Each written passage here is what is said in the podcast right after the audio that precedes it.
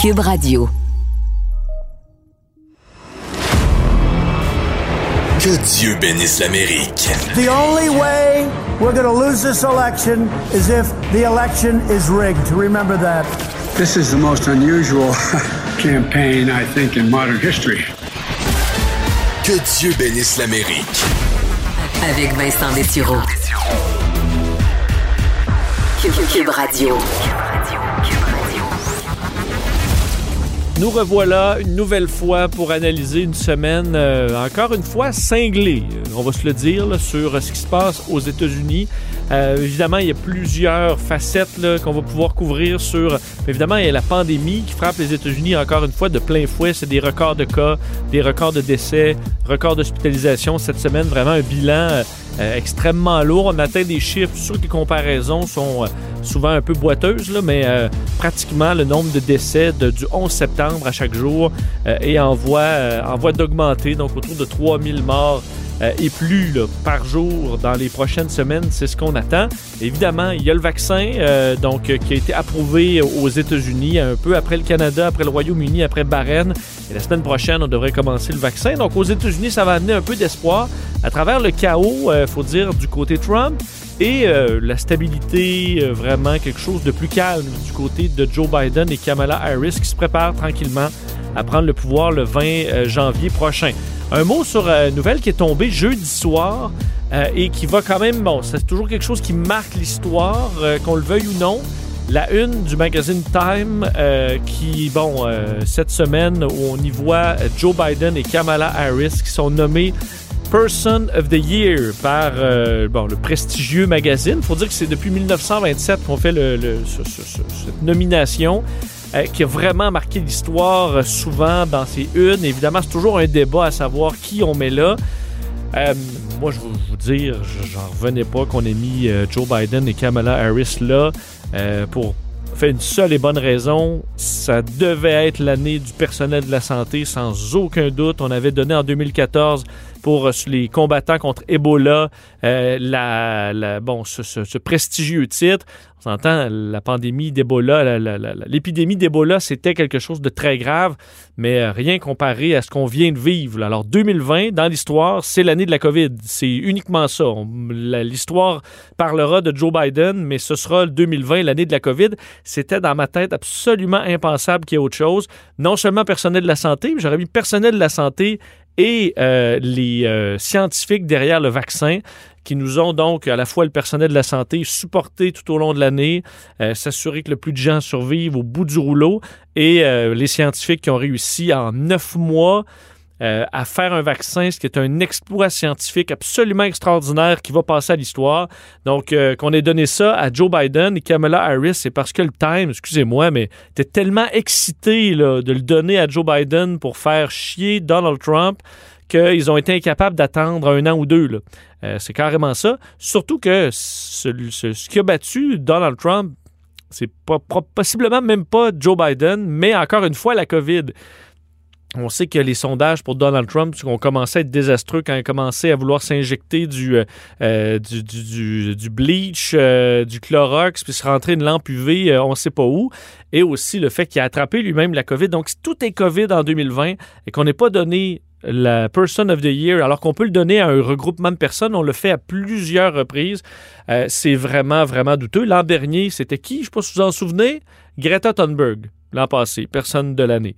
Alors, euh, dans, certaines, dans certains cas, c'est plus controversé, mais vraiment, euh, je trouve ça très particulier qu'on ait donné ça euh, à Joe Biden. par contre, dans le time, pour ceux qui s'intéressent à Joe Biden et Kamala Harris, quand même un long et intéressant dossier où, avec des entrevues bon, sur les deux présidents élus et vice-présidentes élus, on apprend quand même quelques histoires sympathiques sur le fait qu'il, entre autres, lorsque Joe Biden a voulu annoncer la nouvelle à Kamala Harris, qu'on a rejoint Kamala Harris, qui était dans son appartement à Washington, et que son équipe lui a dit Joe Biden veut te parler.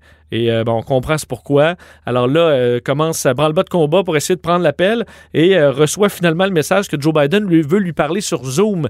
Mais elle n'était pas, au dire de, dans, cette entrevue-là, elle n'était pas dans ses Zoom Days, ou du moins Zoom Ready, c'est-à-dire, je suppose, un peu arrangé. Elle dit ça prend quand même une préparation pour se faire annoncer la vice-présidence. Et euh, bon, alors ça a été un petit élément cocasse. on peut retrouver un peu ces histoires-là et l'analyse de ce qui s'en vient comme défi euh, pour passé et futur pour Joe Biden et Kamala Harris. Mais quand même, je trouve ça très, très particulier qu'on lui ait donné ça. Il y aura bien quatre ans pour se prouver, Joe Biden, et prouver qu'il est digne d'avoir cette, euh, cette mention. Mais je doute que 2020, ce soit la bonne année pour ça. Sinon, ben, je vous le disais, cinglé, c'est un des, un des termes, je pense, de de la semaine, du mois et même de l'année, euh, alors que euh, Donald Trump en est à plus de 55 défaites présentement euh, devant les tribunaux en raison de cette contestation judiciaire qui ne fonctionne pas. Même on comprend de plus en plus. Puis un des ceux qui s'intéressent à tout ce qui se passe devant les tribunaux, des meilleurs journalistes. Si vous suivez le podcast, vous suivez probablement son travail. William Raymond, euh, journaliste d'enquête français qui est à Las Vegas et qui euh, fait toujours des comptes rendus extrêmement bien faits sur tout ce qui se passe euh, dans les contestations judiciaires et qui est très prudent, entre autres, sur les termes utilisés et qui cette semaine disait ben là, il faut appeler un chat un chat. Ce que Donald Trump tente de faire, c'est un coup d'État constitutionnel ou un coup d'État institutionnel, du moins sans armes, mais c'est un coup d'État quand même. Donald Trump, qui essaie de contester le résultat devant les tribunaux, démontrer de la fraude, que ce soit vrai ou non, c'est correct mais d'essayer de convaincre des juges qu'il a nommés, convaincre des secrétaires d'État, des gouverneurs de ne pas suivre le vote populaire et de nommer eux-mêmes le gagnant de l'élection, bien là, on est vraiment euh, dans le coup d'État et dans des dérapages. il y en a eu plusieurs, entre autres dans les derniers jours. Vous avez vu le Parti républicain en Arizona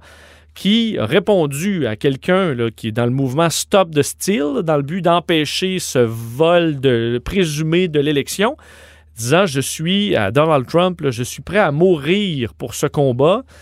Et euh, le Parti républicain en Arizona qui lui qui a répondu euh, il l'est, en retweetant ce message-là, il l'est, l'êtes-vous, en voulant dire êtes-vous prêt à mourir pour ce combat-là? Et un peu plus tard, ils ont publié une photo de Rambo euh, où c'est écrit tout simplement This is what we do, who we are, live for nothing or die for something. Donc, vivre pour rien ou mourir pour quelque chose. Carrément, là, invitation à mourir pour sauver le président Trump d'une élection qu'il a perdue de façon tout à fait normale par le vote populaire. Vraiment, c'est particulier. D'ailleurs, pour sur un ton un peu plus léger, euh, The Good Liars, que vous connaissez peut-être, deux jeunes hommes qui se promènent dans les euh, rassemblements pro-Trump pour aller évidemment faire sortir un peu le plus ridicule de ce qui se dit là-bas. Et ma foi, ils n'ont pas besoin d'aller pêcher euh, très très loin pour en trouver. Un des exemples pour vous montrer à quel point on vit dans une bulle, faire entendre une des réactions d'un supporter de Trump sur le fait que, ben, selon lui, Trump a gagné, mais l'explication sur les démocrates vaut quand même le détour. Écoutez ça. Who do you think won the? Oh, I know Donald Trump won the election. There's no doubt in my mind. What do you say to people who say that Donald Trump lost by 7 million votes and is being a baby about this whole thing? Those people are delusional. They are willful in refusing the truth. There's a difference between being ignorant and willfully ignorant. And which one are you? What's that? What's that? What? Which what am I? Alors, vous avez bien entendu quelqu'un qui dit euh, ben, c'est évident que Trump a gagné. Et ceux qui croient l'inverse, ben, vous êtes carrément délirant et euh, vous le savez là, que vous avez perdu. Alors exactement, on fait de la transposition. C'est un problème dans certains cas de santé mentale où on va aller carrément mettre nos problèmes ou notre réalité sur le dos des autres. Il y a vraiment, vraiment quelque chose d'étrange qui se passe aux États-Unis, mais en même temps, il y a toute la une partie des Américains qui, on dirait, Donald Trump, c'est déjà réglé. Il a beau faire son cercle aussi, euh, euh, bon, horrible soit-il, on est rendu ailleurs. On sait que le 20 janvier, il va partir. Joe Biden va prendre la relève. Euh, mais quand même, c'est inquiétant ce qui se passe aux États-Unis. On aura l'occasion d'en parler avec Luc La Liberté et aussi des GAFA, hein, parce que est-ce qu'on devrait démanteler Facebook ou les autres géants du web? Une question qui est brûlante présentement aux États-Unis et les histoires oubliées de la Maison-Blanche. On commence une série aujourd'hui parce qu'on ne connaît pas tout de ce qui s'est passé dans cette euh, fameuse et célèbre maison aux États-Unis. On va commencer ça aujourd'hui.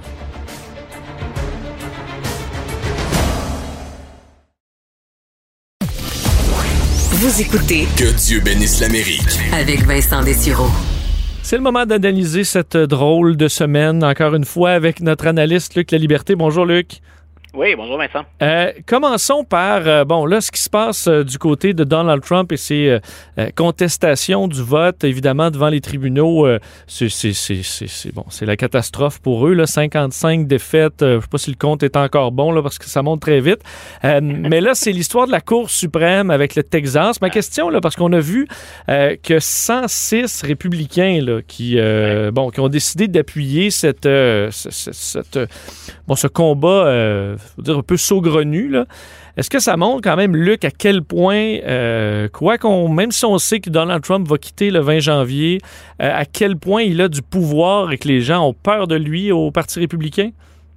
Ben écoute, il y a un peu de ça, hein, parce que c'est, d'un cynisme, c'est non seulement d'un, ridicule, mais d'un cynisme assez, assez incroyable. Tu le dis, on a passé le câble à cinquantaine de défaites. Puis, euh, prenons le, quand même le temps de le préciser, quand on dit défaite devant les tribunaux, c'est que dans certains cas, on n'a même pas été entendu par le tribunal tellement c'était grotesque, tellement finalement tout ça reposait sur du vent et sur du vide. Donc, assurément, il y a des républicains à la Chambre qui font des calculs, et les républicains sont probablement les, meilleurs en calcul, en formule Excel ou en, en calculatrice manuelle, si on le fait encore. Oui. Euh, mais ils ont, très, ils ont très bien compris pour plusieurs d'entre eux que euh, refuser d'appuyer le président ou s'exprimer contre le président, c'est déplaire à une partie importante de leur électorat. Euh, à la Chambre des représentants, entre autres parce que c'est là où on a 106 républicains là, qui appuient les démarches du Texas, donc du président Trump. Euh, on est en élection aux deux ans. Ça veut dire qu'on vient à peine d'être euh, élu ou réélu et qu'on le sera déjà dans deux ans. Les élections de mi-mandat sont déjà à nos portes, aussi euh, tannant que ça puisse, ça puisse paraître, parce que ça revient souvent. Donc, on, pense encore, on a tâté le pouls, puis on pense encore qu'appuyer le président peut être bon pour l'élection. Euh, moi, j'ai encore les yeux braqués sur la Georgie pendant ce temps-là, parce que le président Trump est allé sur le terrain, il veut appuyer les deux candidats républicains, c'est majeur. C'est majeur parce qu'avec deux républicains, un ou deux républicains, les républicains conservent la majorité au Sénat. En cas de défaite, bien entendu, ben, c'est Joe Biden qui a les mains un peu plus libres parce qu'il serait majoritaire dans les deux chambres. Mais en cas de défaite, ça pourrait être considéré comme un indicateur des, limites finalement du, appelons ça, du, du sex appeal politique de Donald Trump. Si on se rend compte que la présence sur le terrain du président, ça n'a pas été suffisant ou qu'encore ça a coûté des votes aux républicains, parce que pour l'instant, c'est l'effet que ça semble avoir, ben là, on pourrait peut-être avoir un, retour du, boomerang ou un retour, retour à la réalité, j'ai presque envie de te dire. Mais pour l'instant, donc, il semble encore qu'on veuille faire plaisir au président, parce qu'en appuyant le président dans ses démarches, aussi saugrenues soient-elles, sans fondement soient-elles, ben c'est se réserver encore une part assez importante de l'électorat. Est-ce qu'il y, a aussi, parce que je comprends l'idée de perdre l'électorat, mais est-ce qu'il y a aussi la peur tout simplement bon, que Trump sur les réseaux sociaux euh, commence à vous critiquer et que là, l'armée Trump euh, vous saute dessus, là, les trolls, et que tu dis, est-ce que dans ma vie, moi, j'ai besoin de ça, euh, de, de, me battre contre cette gang-là? À mon avis, Mitt Romney, il goûte en masse. Les républicains qui se sont levés un petit peu, euh, ils, goûtent. Même, même William Barr, il a, goûté il y a quelques jours alors que c'est un proche du président Trump. Est-ce qu'il y a quand même ça aussi de dire, OK, ben moi, là, j'ai vraiment, vraiment pas le goût de m'embarquer là-dedans parce que c'est trop puissant, je, je vais me faire insulter partout. Puis, est-ce qu'il y a quand même ça aussi dans le calcul, au-delà du calcul uniquement politique? Oui, bien, il y, a, un élément en peur. Et en découdre avec ces gens-là, c'est en découdre en partie. Il faut, toujours faire attention quand on parle de l'électorat de M. Trump. Il y a des gens là-dedans dont les revendications sont légitimes. Ceux qu'on craint, c'est ceux, bien sûr, qui, que moi j'appellerais plutôt des, des, déjantés, mais qui vivent carrément dans un univers parallèle. Appuyer Trump, c'est appuyer des revendications qui, dans bien des cas, étaient tout à fait légitimes, mais qui ont trouvé un mauvais porteur en M. Trump. Mais pour les autres, euh, on le voit même ici au Québec. Euh, on, est obligé parfois de mettre le pied à terre ou de préciser dans des chroniques ou dans des interventions, euh, je ne peux pas défendre l'indéfendable. Hein, j'en ai pas contre les républicains, j'en ai pas contre la droite, j'en ai contre ce que Donald Trump vend, le fait qu'il mente. Imagine aux États-Unis, quand on est aux premières loges de ce combat-là, on ne veut pas avoir à, en débattre là, ou à en découdre coudre avec ces gens-là. Mais je pense que le premier critère, au-delà de tout, bien entendu, c'est euh, la base électorale. Être certain de préserver nos chances.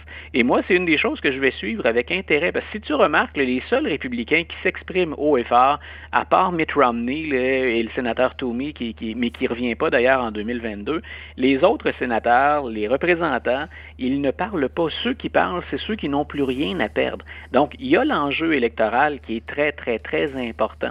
Moi, ce que j'ai hâte de voir, c'est une fois Donald Trump sorti de la Maison-Blanche, à quel point va-t-il demeurer une force politique, puis comment le parti va-t-il gérer la suite? Parce qu'on est quatre ans, si on parle de la présidence, ou on en a pour quatre ans avant de pouvoir euh, présenter un autre candidat ou une autre candidate.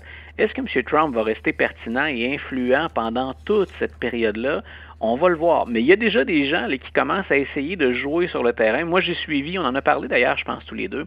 Euh, je suis beaucoup depuis des années le parcours de Marco Rubio, le sénateur de la Floride. Et Marco Rubio était vendu il y a plusieurs années comme étant le, Barack Obama des républicains. C'est-à-dire, hein, c'est issu de, la communauté euh, hispanique ou des hispanophones. Ses parents, on le sait, ont, quitté Cuba. Donc, il, est au courant pour ce qui est de la question euh, raciale, pour marquer l'histoire. C'est quelqu'un qui a un, un très, très beau potentiel. Mais si on remarque son évolution depuis quatre ans, puis dans la dernière année en particulier, lui qui a déjà été un adversaire de Donald Trump, de plus en plus joue le jeu et fait le jeu de Donald Trump. Il semble lui aussi avoir compris que s'il entretient encore des, s'il a encore des ambitions d'être à la tête de ce parti-là, à la tête en termes je serai le, candidat républicain dans une élection présidentielle, euh, il a compris qu'il a intérêt à garder ce groupe-là. Et son, son discours et son attitude ont évolué beaucoup dans les quatre dernières années, mais en particulier dans la dernière année. Donc, il est peut-être pas tout seul à préparer le terrain. Sortons Donald Trump, puis allons chercher sa clientèle d'une autre manière, à ma façon, mais ne les perdons pas. Il y avait quand même, euh, sur cette liste, je faisais référence à la contestation euh, du vote par le Texas sur bon, quatre autres États où on veut faire invalider euh, l'élection présidentielle, rien de moins. et bon, ça devrait être refusé par la Cour suprême, et même peut-être possiblement très possiblement d'être entendu. Euh, mais cette liste-là, donc de 106 républicains, là, entre autres 17 euh, procureurs généraux, 106 euh, élus républicains de la Chambre des représentants qui, qui, ont, qui, ont, qui, ont, signé. je lisais bon, une, éditorialiste du Washington Post qui parlait carrément d'une list of shame, là, liste de la honte, et qu'elle dit, moi, j'essaie de garder le suivi sur qui approuvait quoi, là, dans la mesure où pour l'histoire, dans trois, dans deux ans, dans trois, quatre ans, on va regarder qui à ce moment-là est était prêt à faire ce que certains décrivent carrément comme un coup d'État, donc virer carrément l'élection euh, bon, euh, l'élection du, du, peuple par un vote, que ce soit des juges ou des, euh, ou des grands électeurs. Et est-ce qu'il n'y a pas quand même là un danger pour eux, dans la mesure où des tweets, ça s'efface sans trop de problèmes, mais avoir le, son nom sur un document aussi, aussi ridicule, aussi sans fondement, est-ce qu'il n'y a pas là quand même un risque aussi politique sur le plus long terme? Oh, je pense que les républicains nous ont démontré, certains démocrates aussi, mais là, dans ce cas-ci, on parle de, républicains, on nous a démontré à multiples reprises qu'on peut être très, très, très souple. On a des talents de contorsionnistes mm. assez, assez extraordinaires. Euh, il s'agirait juste de regarder les déclarations de plusieurs républicains dans les dernières primaires républicaines. Quand on a choisi, il, y a, il y a quatre ans, Donald Trump comme candidat, si on ressortait tout ce qu'on peut dire, les Ted Cruz, Marco Rubio, euh, Ted Cruz, Marco Rubio, je pense à l'autre, Lindsey Graham, qu'on voit régulièrement dans, l'actualité, euh, ces gens-là ont affirmé une chose et son contraire sans avoir, sans éprouver le moindre remords ni le moindre malaise. Euh, on n'en est pas, je répète, hein, ils sont pour le meilleur et pour le pire, parce que ça leur permet souvent de l'emporter, ils sont concentrés sur le calcul stratégique avant n'importe quoi d'autre. Donc, si ça les sert à court terme d'appuyer Donald Trump, ils vont le faire, même si ce qu'on considère de l'extérieur, si on le moindre respect pour les institutions, la Constitution, la séparation des pouvoirs, ce qu'on fait là relève du ridicule. En passant, pour le bénéfice des auditeurs, les élections aux États-Unis sont gérées par chacun des États individuellement. Donc, c'est énorme ce que le Texas fait, puisque des procureurs généraux font quand ils disent à quatre États ou qu'ils demandent à quatre États de, changer le vote des grands électeurs, c'est chaque État qui a le dernier mot dans le cadre d'une élection. Ça veut dire qu'à partir du moment où on a certifié les résultats au Michigan, en Georgie, en Pennsylvanie, par exemple, qui étaient des États mentionnés dans, le, euh, dans le dossier lancé par le Texas, C'est mais que vient faire le Texas là-dedans? C'est de l'ingérence, ni plus ni moins, dans les affaires d'un autre État, et chaque État agit indépendamment. À partir du moment où les républicains de la Géorgie ont dit nous, on certifie les résultats de l'élection, il n'y a plus personne qui a quoi que ce soit à dire. Donc, et ça va être le cas à partir de lundi. C'est lundi que les grands électeurs déposent le vote. Dans beaucoup d'États, les grands électeurs sont tenus par la loi de porter le vote de la population. C'est complexe aux États-Unis, ce ne sont pas tous les États qui forcent leurs grands électeurs à le faire, mais il y en a suffisamment pour dire que Joe Biden va être le président. Donc, c'est une fumisterie, c'est de la poudre aux yeux, c'est énorme, mais je répète, depuis quatre ans, le nombre de déclarations contradictoires de beaucoup d'élus républicains qui, après s'être opposés à Trump, ont vu qu'ils avaient tout intérêt à s'en rapprocher ou à coller au président, euh, écoute, il y aurait de quoi écrire un hmm. livre ou faire un montage vidéo spectaculaire avec ça. Il y en aura, je pense, d'ailleurs, quelques livres sur cette, euh, cette curieuse période. Euh, Luc, parlons de Joe Biden euh, qui euh, bon, se prépare à quelques semaines de, de, de l'investiture. Et je sais que je t'ai vu partager un article de CNN qui m'a bien fait sourire aussi sur le, le grand nettoyage de la Maison-Blanche parce que dans la période entre les deux présidents, il y aura un 5 heures où on va aller faire, le, où on fait généralement le ménage. Mais là, en raison du, du, fait, entre autres, que la, Maison-Blanche a été un foyer d'éclosion de COVID à deux reprises, va vraiment nettoyer le tout de fond en comble pour l'arrivée de, de la famille présidentielle et que, bon, tout, tout ce travail-là est en train de se préparer. Mais au-delà du ménage euh, de la Maison-Blanche comme telle, euh, on s'attend à ce que Joe Biden, et on est en train de préparer tout ça, euh, dès la fin du mois de janvier et le mois de février, on, on sera à l'œuvre pour est -ce carrément démolir le plus possible de ce que Donald Trump aura, aura bâti dans ces quatre ans? Est-ce que c'est le plan Biden? Ça va, ça va beaucoup ressembler à ça. D'abord, le, clin d'œil de l'article de CNN, c'est que je trouvais que CNN exagérait euh, un peu, comme c'est toujours le cas, euh, quand on couvre une nouvelle entourant le, président Trump, s'entend. Donc, on, exagérait parce que le ménage est fait régulièrement à la Maison-Blanche. Mais comme on sait qu'il y a eu beaucoup de rassemblements, qu'il n'y a pas de distanciation sociale, qu'il n'y a pas de port du masque, bien là, on mettait l'accent sur un 5 heures, mais c'est le 5 heures qu'on utilise à chaque fois. Donc, bien sûr, en temps de COVID, on va nettoyer toutes les surfaces, mais c'est toujours le cas. Ce qui était plus drôle, c'était de voir l'attention qu'on mettait là-dessus en raison du comportement de Trump et de l'opposition, bien sûr, euh, du président élu Joe Biden. Mais ça me prend une heure et demie faire le ménage de mon 4,5. Là. Alors, faire le ménage, le ménage de la Maison-Blanche, je comprends que ça prenne 5 heures sans trop de problèmes. Mais être Joe Biden puis rentrer dans la chambre de, Trump, j'aimerais ça qu'on nettoie quand même comme il faut. Là. en dessous du lit puis partout. Probablement, probablement que je surveillerais des micros, des enregistrements. J'aurais un petit doute en entrant. Je, serais sur mes gardes. Mais euh, donc, il y aura un euh, grand ménage au niveau des politiques aussi. Là. Oui, au niveau des politiques, au niveau du personnel, hein, on oublie qu'il y, y, a tout un jeu de chaises qui se déroule au mois de janvier aussi pendant la, la, la transition. C'est que Joe Biden, euh, bien sûr, c'est le, le, le, dirigeant, euh, c'est celui qui a droit de nommer tout le monde à la tête des différentes agences. Donc, en arrivant, il va placer, bien sûr, euh, son personnel. On va retirer un certain nombre de membres de l'administration Trump, mais c'est pas parce que c'est Trump, c'est bien normal qu'on le fasse. Chaque président a ce, a ce privilège-là, puis il ne s'en, il ne s'en prive pas. À l'occasion, parfois, pour démontrer de la partisanerie ou un lien, un rapprochement, dépendamment des dossiers, parfois c'est rassurant aussi qu'il y ait une certaine continuité. Donc, on se garde toujours ce, ce, privilège-là, puis Joe Biden va en profiter. Maintenant, Biden, je pense, quand tu disais est-ce qu'il y a vraiment un changement, est-ce qu'il y a un ménage dans tout le reste, euh, je pense que c'est la raison pour laquelle, entre autres, Joe Biden et Kamala Harris ont fait la couverture du, du Time Magazine.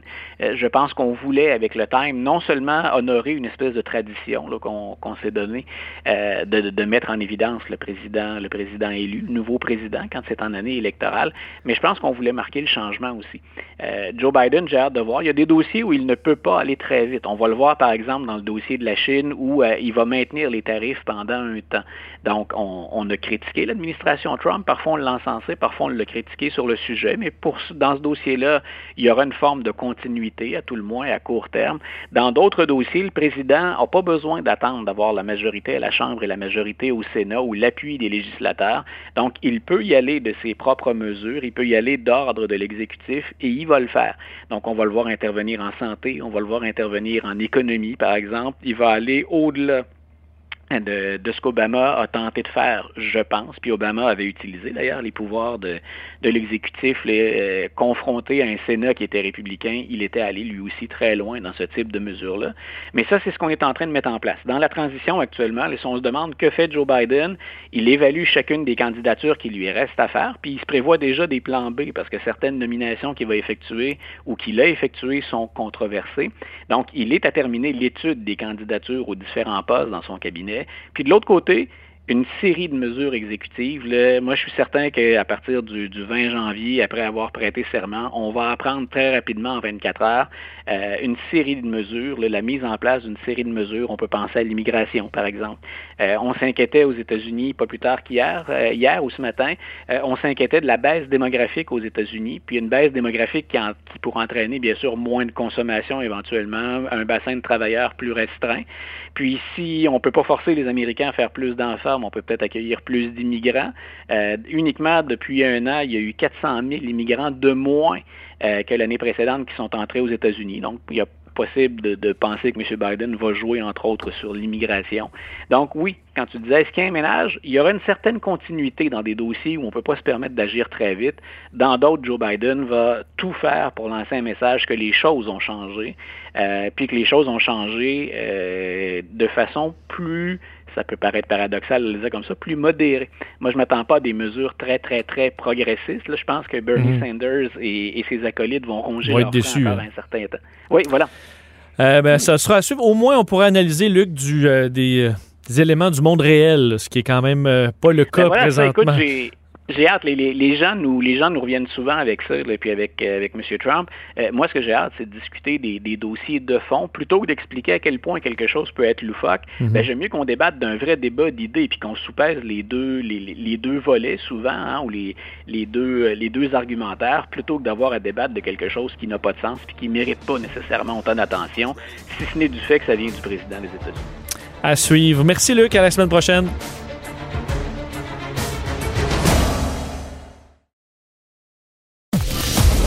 Il a l'étoffe d'un vrai président. Vincent Dessureau anime. Que Dieu bénisse l'Amérique. Alors, on le disait avec mon collègue Luc, euh, à quel point euh, le départ de Donald Trump en janvier allait possiblement nous permettre de discuter d'autres, d'autres éléments que de toujours parler de Donald Trump. Et ça amène, euh, ben, ça amène un sujet intéressant aujourd'hui qui, ben, qui va assurément être sujet à débat pendant les prochains mois, les prochaines années, qui l'est déjà depuis un certain temps. les, ben, les géants du web qui commencent à devenir, enfin qui commencent, ils sont déjà depuis très longtemps, là, mais un peu trop gros, et même beaucoup trop gros dans certains cas. On parle beaucoup des GAFA, là, et dans le cas de Facebook, plusieurs autorités américaines qui ont cette semaine euh, ben, accusé carrément Facebook d'abuser de sa position euh, dominante et souhaitent carrément le démantèlement de Facebook. Donc, en plusieurs entités, on comprend que Facebook, c'est également Instagram, c'est WhatsApp, alors des géants à travers un géant. Alors, est-ce qu'on devrait les séparer? Question de faciliter un peu la concurrence, permettre euh, des alternatives à différents clients par exemple, en publicité ou autre. Est-ce que le gouvernement euh, peut en faire davantage pour essayer d'encadrer un peu cette industrie où euh, ben, certaines entreprises sont devenues tellement grandes que euh, c'est presque impensable de voir des concurrents arriver et s'implanter, tout simplement parce que de ce que je comprends, si dans le cas de Google, d'Apple ou d'autres, on voit une start-up, une entreprise intéressante qui est en croissance, on peut l'acheter rendu là, peu importe le prix. Il n'y en a pas trop de, problèmes et c'est très difficile pour ces jeunes entreprises de, de s'implanter. Pour parler de ce dossier, euh, tout de suite, on rejoint le professeur titulaire en droit et innovation à la faculté de droit de l'Université de Montréal qui connaît très bien euh, le sujet, Pierre Larouche, qui est en ligne. Monsieur Larouche, bonjour. Bonjour. Euh, donc, euh, c'est effectivement pas un problème nouveau que ces géants du web sont, sont énormes et euh, bon prennent, on le voit avec même en période de crise à quel point la plupart d'entre eux ont fait des affaires d'or et on commence, est-ce que ça commence à être trop gros au point où là les autorités s'y intéressent et c'est le cas aux États-Unis? oui, en fait, ça fait une, dizaine d'années à peu près là, que le, vent a commencé à tourner. Puis ce qu'on a remarqué, c'est que euh, Facebook, euh, Google, tous les, GAFA, euh, autant ils étaient dynamiques, autant maintenant le dynamisme est, beaucoup moins grand. Donc on commence à se poser des questions, est-ce qu'ils sont peut-être pas trop grands, est-ce qu'ils ne deviennent pas un frein à l'innovation? quel est le problème majeur qu'on nomme donc en disant que c'est rendu trop gros? Qu'est-ce que ça empêche ou qu'est-ce qui est nuisible dans le fait d'avoir des entreprises si grandes? Ben, c'est qu'elles commencent à avoir les moyens de se maintenir en, place, pas parce qu'elles sont meilleures et qu'elles offrent des meilleurs services, mais parce qu'elles sont grosses et peuvent se débarrasser de leurs rivaux. Euh, c'est ce qu'on dit au sujet de Facebook, c'est que euh, Facebook euh, comprend très bien comment son marché fonctionne et est capable de voir que ben, Instagram à l'époque ou WhatsApp aurait pu constituer des menaces à la position de Facebook et on les a acquis, tout simplement.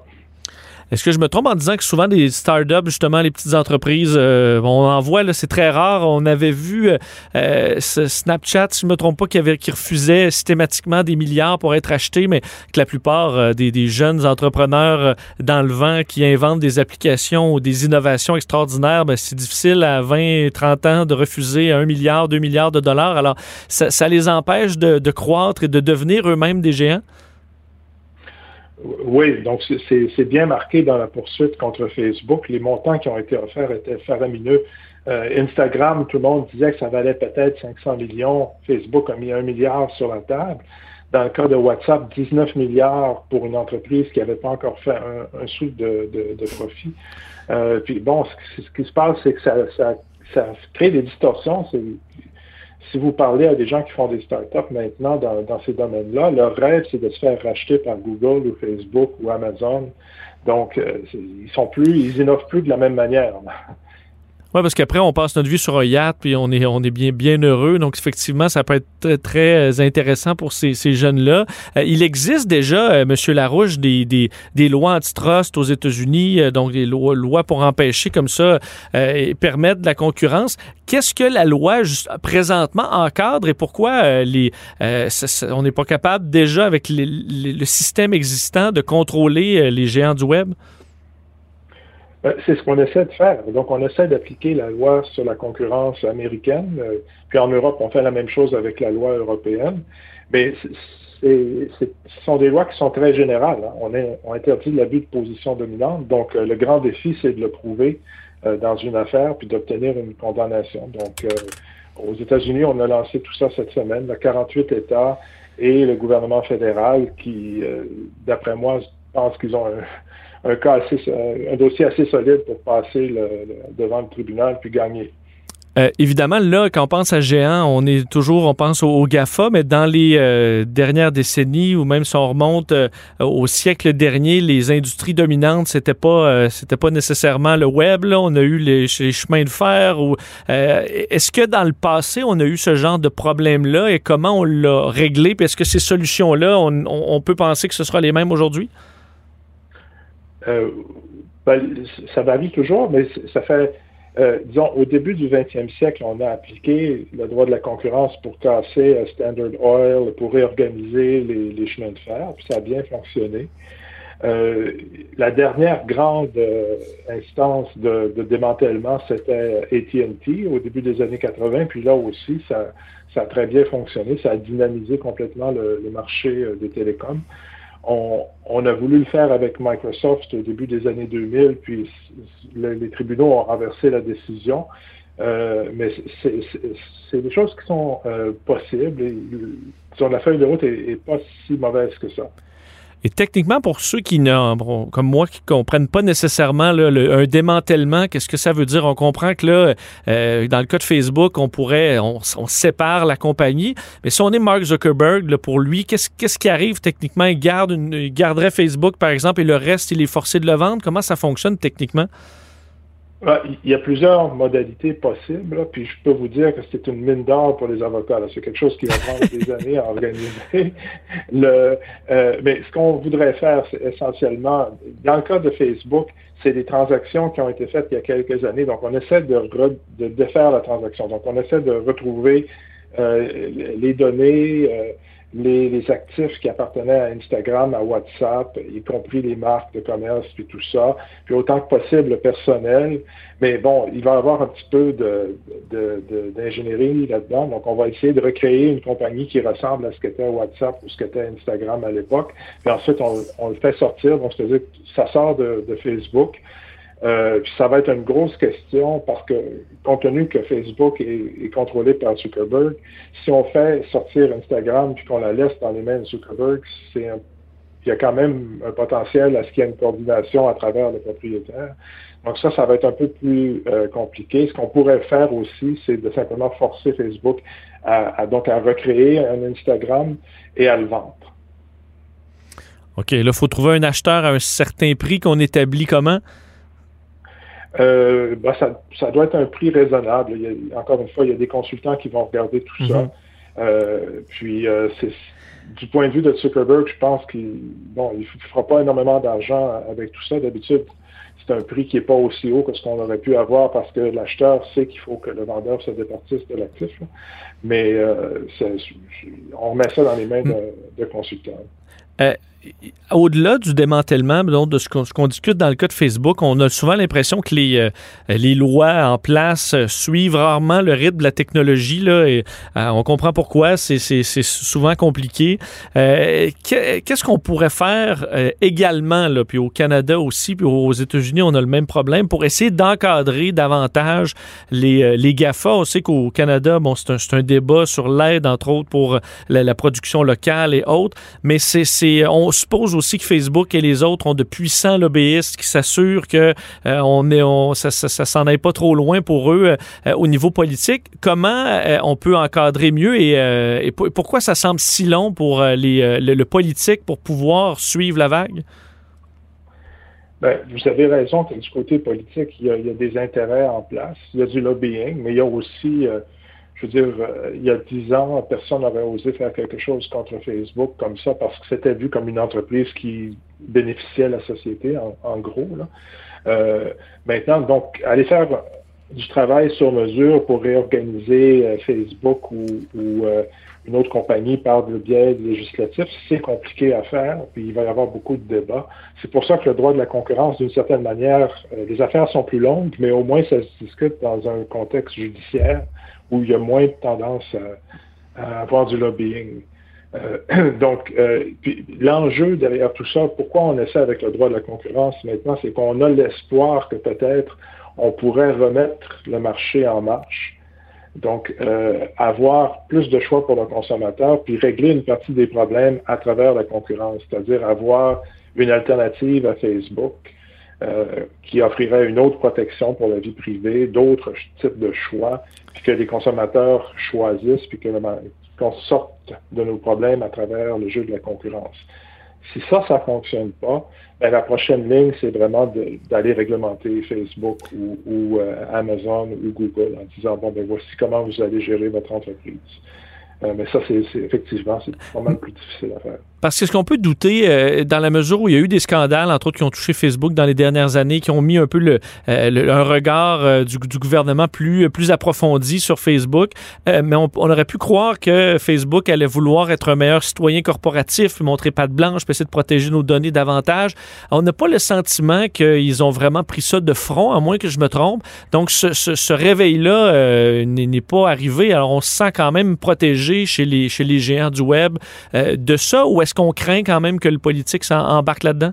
Ben, je, pense qu'il y, a une certaine crainte. Il y a aussi, on, veut être un bon citoyen corporatif euh, dans la mesure du possible, mais il y a aussi certains, certains, euh, à un certain moment, euh, Facebook ne sait pas nécessairement qu'est-ce qu'on attend d'elle. Hein. Sur la question, par exemple, qui jouait encore cette semaine de comment contrôler la désinformation dans une campagne électorale, Facebook dit, ben nous, on croit que tout le monde devrait pouvoir s'exprimer, puis on n'ira pas trop contrôler ce que les gens disent. Euh, ça, c'est un point de vue sur la liberté d'expression qui n'est pas le seul. C'est aussi possible de dire, ben non, euh, la liberté d'expression n'existe pas lorsqu'il y a de la désinformation qui pollue la discussion, on n'arrivera à nulle part, puis il faut être plus agressif que ça. Donc Facebook a pris une position qui est défendable, mais qui est évidemment la position qui, qui, lui coûte le moins cher, puis qui, qui la dérange le moins. Euh, puis c'est ça, donc c'est pas juste une question de passer par-dessus le lobbying, c'est une question aussi de, de savoir où est-ce qu'on s'en va sur ces questions fondamentales, puis de dire à l'entreprise, ben voilà, euh, non, ça suffit pas de juste dire liberté d'expression, il faut contrôler la désinformation. Croyez-vous, en terminant, que ça va se faire dans le cas de Facebook, qu'on ira jusqu'au démantèlement? Et si oui, ça, devrait prendre combien de temps? Est-ce que c'est dans les prochaines années? Euh, on pourrait penser, si on se fait aux dernières expériences, il y en a pour deux à trois ans avant d'avoir une décision, puis ensuite on va discuter qu'est-ce qu'on fait. Donc la première étape, ça va être de décider si Facebook a bel et bien violé la loi, puis après ça, qu'est-ce qu'on fait pour y remédier. Euh, donc, moi, je dirais un horizon trois ans à peu près pour avoir une décision. Puis, euh, on, risque. Donc, pour moi, c'est un dossier de démantèlement qui est, jouable, mais qui va être difficile à faire en pratique. De recréer Instagram, recréer WhatsApp, ça sera pas ça va prendre encore au moins une année juste pour le faire au niveau opérationnel. Ensuite, il faut le vendre. Donc, euh, ça, si on additionne tout ça, on, regarde dans quatre ou cinq ans.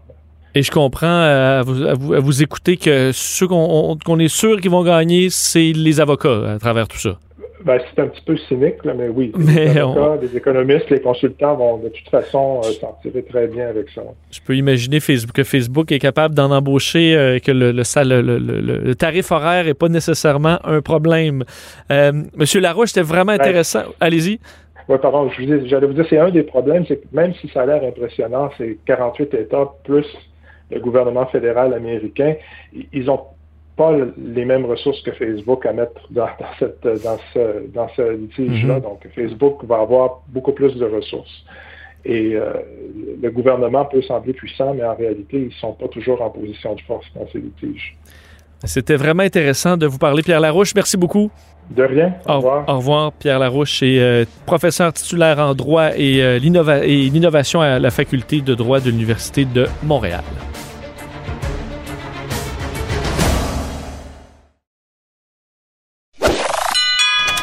Si la Maison Blanche était à vendre, ça ferait longtemps qu'il l'aurait achetée. Vous écoutez Que Dieu bénisse l'Amérique avec Vincent Dessureau. Les dessous de la politique américaine. Politique américaine 101. Cette semaine, dans la section 101 de l'émission, je voulais faire l'histoire de la Maison Blanche. Je me suis bien rendu compte que c'était tellement étoffé, qu'il y avait tellement d'histoires qu'on va se faire ça sur plusieurs épisodes pour découvrir euh, ben, plein d'histoires fascinantes sur cette euh, fameuse Maison Blanche. Et la première, euh, c'est d'une, je crois que peu de gens connaissent, survenue dans les années 70 où un hélicoptère volé est venu se poser carrément sur le terrain euh, gazonné de la Maison-Blanche, chose qu'on peut à peine s'imaginer aujourd'hui dans les années 2000 après le 11 septembre. Et évidemment, on se dit, ben maintenant, ils ont des missiles, ce serait abattu rapidement. Ce n'était clairement pas le cas dans les années 70.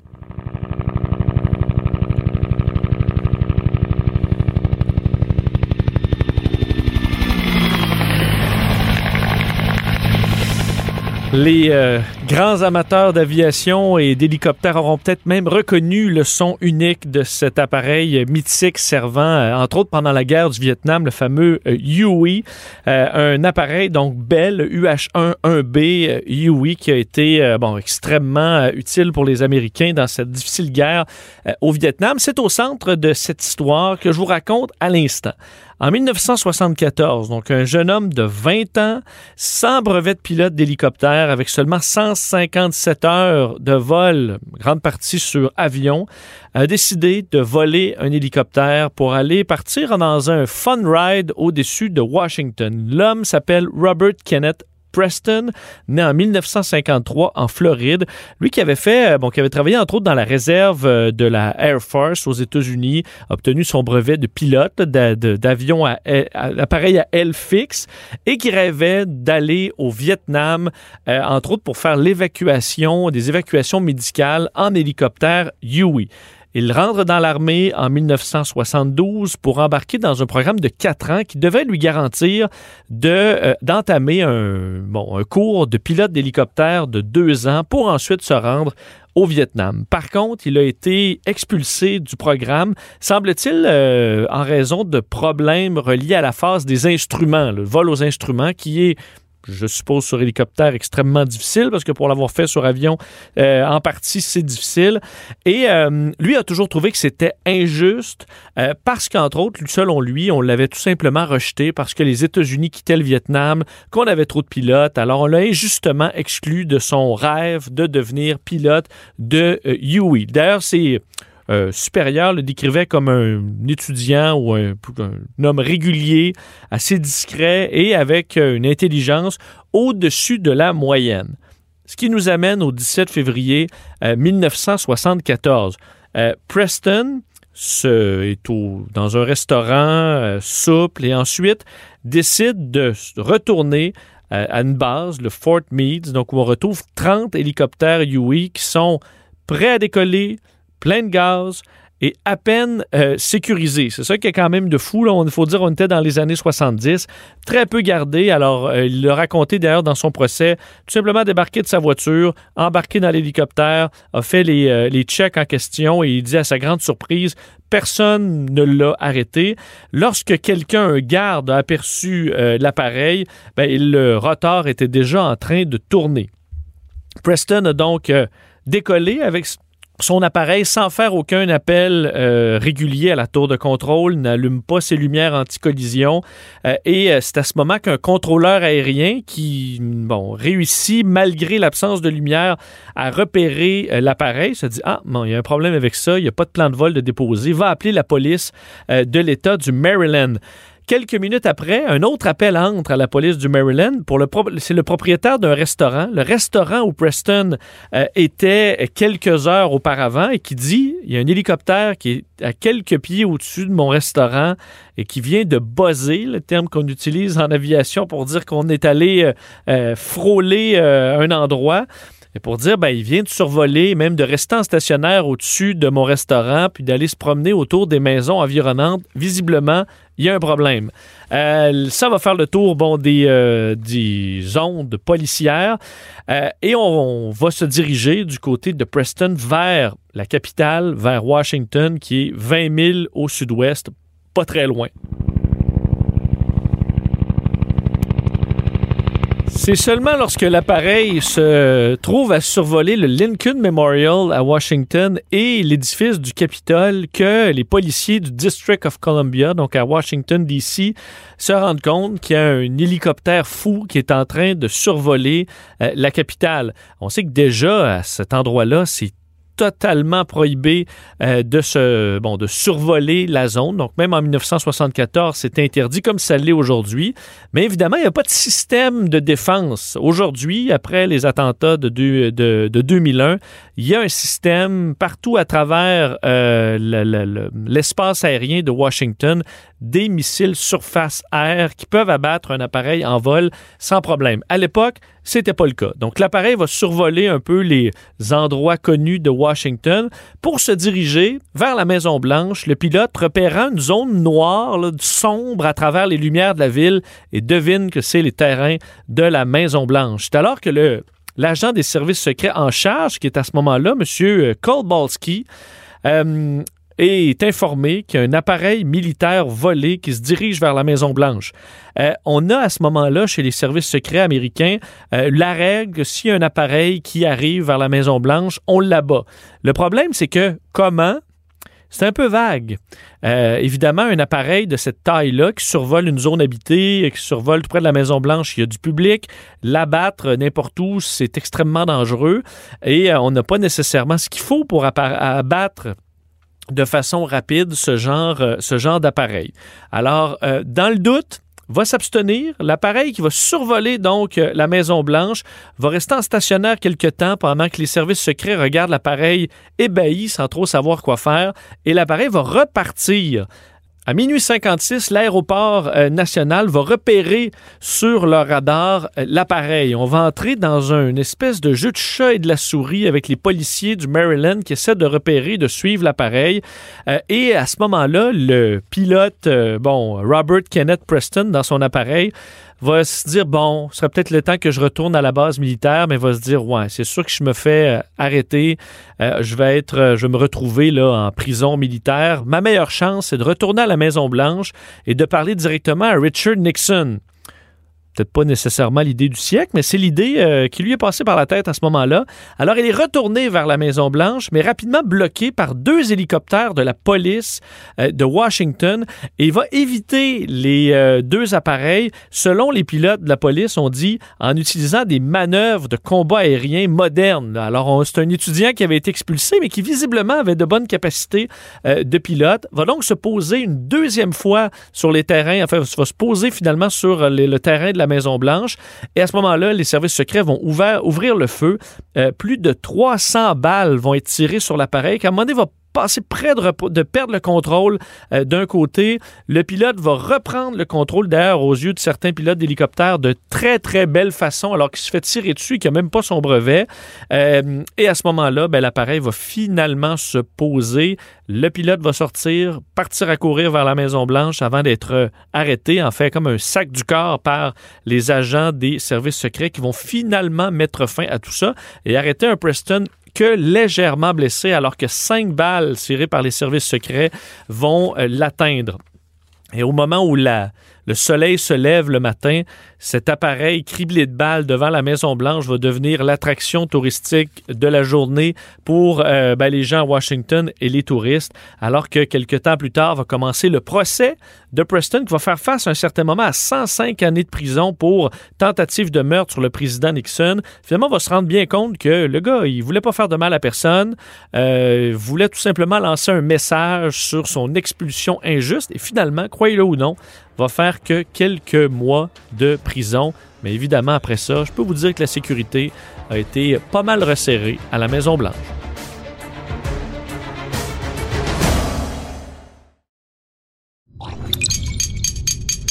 Cube Radio.